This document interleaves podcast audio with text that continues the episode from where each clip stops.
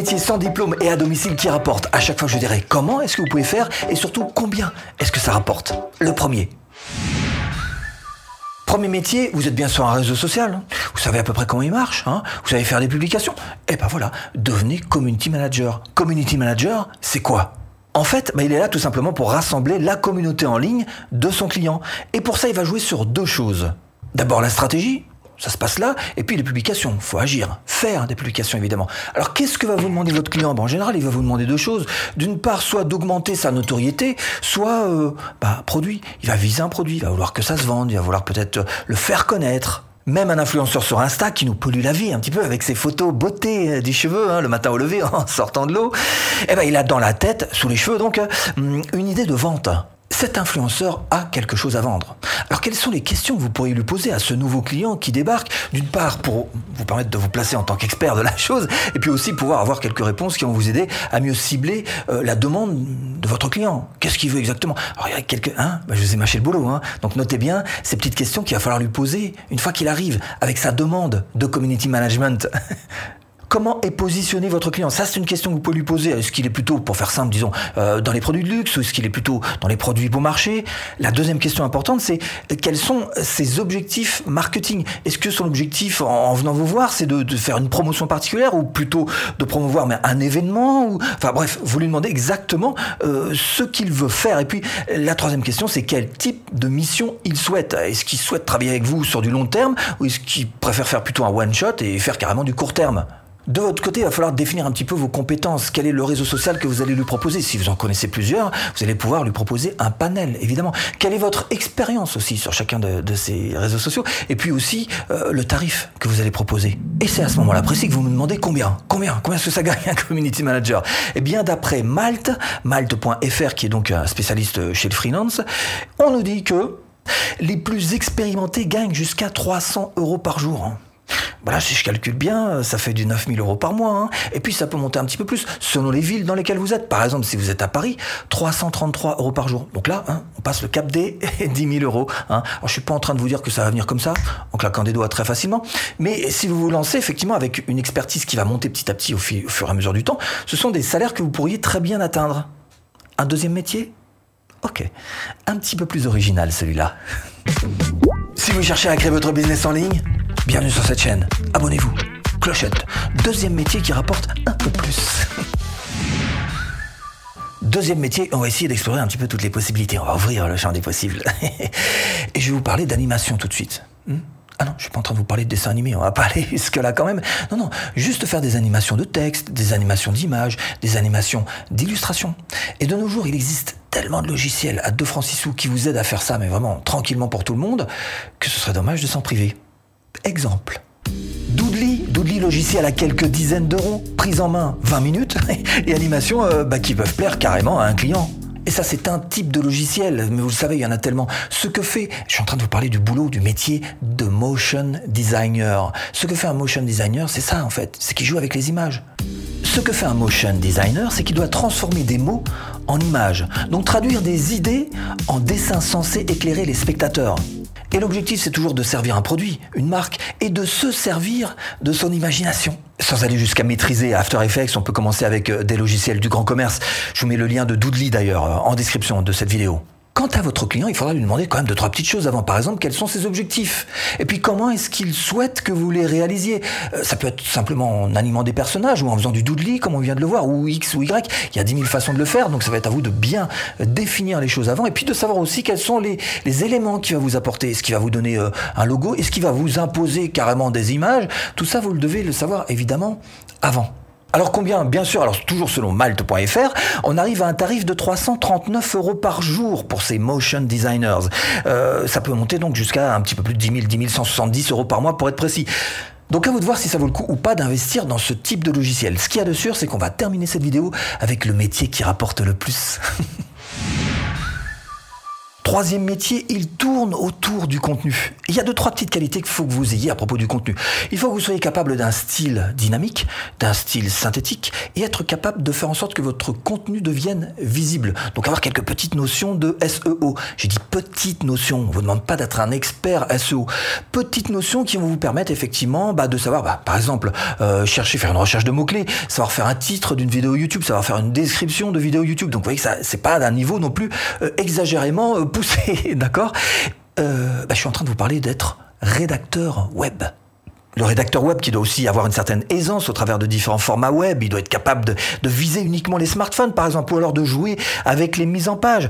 Ça peut être aussi par exemple écrire des articles de blog, faire des posts de réseaux sociaux, des emails, etc. Outils. Ah bah là, ça y est, vous me posez la question tout de suite, ouais, mais il va falloir des outils, tout ça. Non, je vous ai trouvé trois outils, il faut trois outils, et ces trois outils que je vous ai trouvés sont gratuits. D'abord, il vous faut un éditeur de texte. Celui-ci est gratuit, donc c'est Google Docs. Il va falloir aussi peut-être un correcteur d'orthographe. Ça aide toujours. Hein. Tout le monde fait des fautes. Euh, lui peut très bien faire l'affaire. Par exemple, Reverso, il est gratuit d'ailleurs pour commencer. Un planning aussi, ça peut vous aider à vous organiser, organiser votre propre calendrier. Google Calendar, lui aussi, il est gratuit. Quant à votre client, il faudra toujours lui demander évidemment quels sont ses objectifs, mais aussi quelle est sa charte éditoriale. C'est-à-dire que selon tel ou tel client, vous n'allez pas écrire exactement la même chose. Vous n'allez pas écrire la même chose pour un gars comme moi que pour un, costard cravate qui, euh, comme ça, a un défi, coincé du, dans un. Tu peux pas faire la même chose. Il faut s'adapter. En clair, il va falloir lui demander quel est son style de communication et essayer d'être cohérent sur ce que vous allez faire pour lui en fonction des différents supports évidemment qu'il utilise. Selon Malte, vous voyez qu'on approche à peu près les 300 euros par jour, donc les 9000 euros par mois. Là encore, ça dépend du travail, comment vous le faites, comment vous l'effectuez, à quel endroit même vous l'effectuez. Bref, là encore, c'est un métier que vous pourriez apprendre évidemment avec le temps avant d'en arriver à ces salaires-là. Quant au quatrième métier, il est vraiment accessible à tous. Avant-dernier métier. Alors, si vous aimez un tout petit peu la musique, hein, si vous aimez même l'oreille musicale, hein, bon, je suis pas en train de vous parler de faire de la musique. Non, non, non. C'est juste une petite aide. Ça va vous aider à devenir sound designer. Celui qui va habiller de son toutes les images que vous voyez. Des voix, des bruitages, des musiques, et ça peut être bien évidemment des jeux vidéo, des publicités, etc. Encore une fois, il ne s'agit pas d'être musicien, même si ça peut, c'est vrai, aider d'avoir une oreille peut-être un petit peu plus exercée que la moyenne, mais plutôt, eh, il s'agit plutôt de savoir gérer le son, les bruits, et d'être créatif, savoir inventer un univers sonore. Le son, c'est passionnant. Et vous pouvez commencer avec des outils gratuits comme celui-ci. Audacity. Alors ça peut paraître compliqué quand on regarde comme ça avec ces petits boutons partout, mais commencez simple. Et dès que vous maîtrisez ce type de logiciel, vous pouvez passer à la Rolls. Et pour ça, j'ai nommé Pro Tools. Pro Tools, de nos jours, il y a une version gratuite. Moi, à l'époque, c'était pas le cas, fallait payer pour ça. Et je peux vous assurer que j'ai passé une bonne quinzaine d'années dessus à bidouiller dans tous les sens. Et ben voilà, on fait pas mieux. Hein. Et avec ça, vous pouvez absolument faire tout ce que vous voulez avec le son.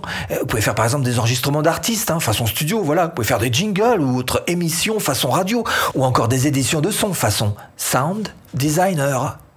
Combien? Alors, d'après Malte, hein, toujours, hein, la plateforme qui connaît un petit peu ces prix-là, puisqu'il s'occupe uniquement de freelancers, vous voyez qu'on est à peu près dans les 290 euros par mois, ce qui va faire en gros dans les 9000 euros. Encore une fois, ça dépend du nombre de clients, ça dépend de, votre popularité, ça dépend euh, bien sûr de la ville dans laquelle vous exercez. Bref, en gros, 9000 à peu près. Allez, voilà, on prend ça comme moyenne, 9000 euros. Et si vous voulez vous lancer sur ce chemin sonore, eh ben Malte, pourquoi pas, puisque à cet endroit-là, vous avez absolument tout ce qu'il faut pour lancer vos premières commandes, pouvoir euh, euh, répondre à vos premiers clients et faire entrer les premiers, bah, les premiers sous-sous. Dernier métier? Bah, Le meilleur pour la fin. Hein. Ce dernier métier est celui qui rapporte le plus. Il est même carrément accessible à tous, pour peu que vous soyez débrouillard. Sa mission Convaincre les journalistes de passer dans leurs médias des articles.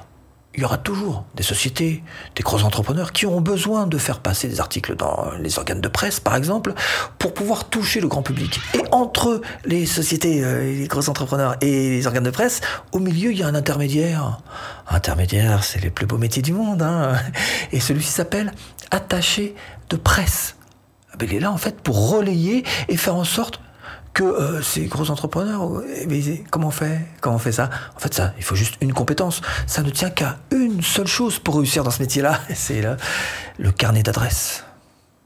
Eh oui, votre carnet d'adresse, votre réseau, vous êtes l'attaché de presse, le porte-parole de la marque auprès des médias, presse nationale, PQR, TV, ciné, radio. Mais aussi web évidemment, donc réseaux sociaux, donc influenceurs. Si vous avez suffisamment de contacts parmi les influenceurs et que vous êtes capable de leur proposer des contrats avec des sociétés ou avec, euh, encore une fois, des gros entrepreneurs, mais pour vous, mais c'est bingo cette affaire-là. Hein et deux points essentiels sur lesquels j'aimerais insister, c'est que vous allez devoir faire en sorte que votre client, d'une part, soit capable de s'adapter aux médias qu'il aura choisis, c'est important. Et puis d'autre part, qu'ils soient pas trop, ils ont tendance à l'être de temps en temps un peu trop euh, vendeurs, hein, un peu trop euh, euh vendeurs, pas de tapis, pas exagérer, mais voilà, il faut trouver ce juste milieu parce qu'encore une fois, quand il s'agit de faire intervenir des influenceurs, faut le faire avec une certaine mesure pour que ça reste crédible.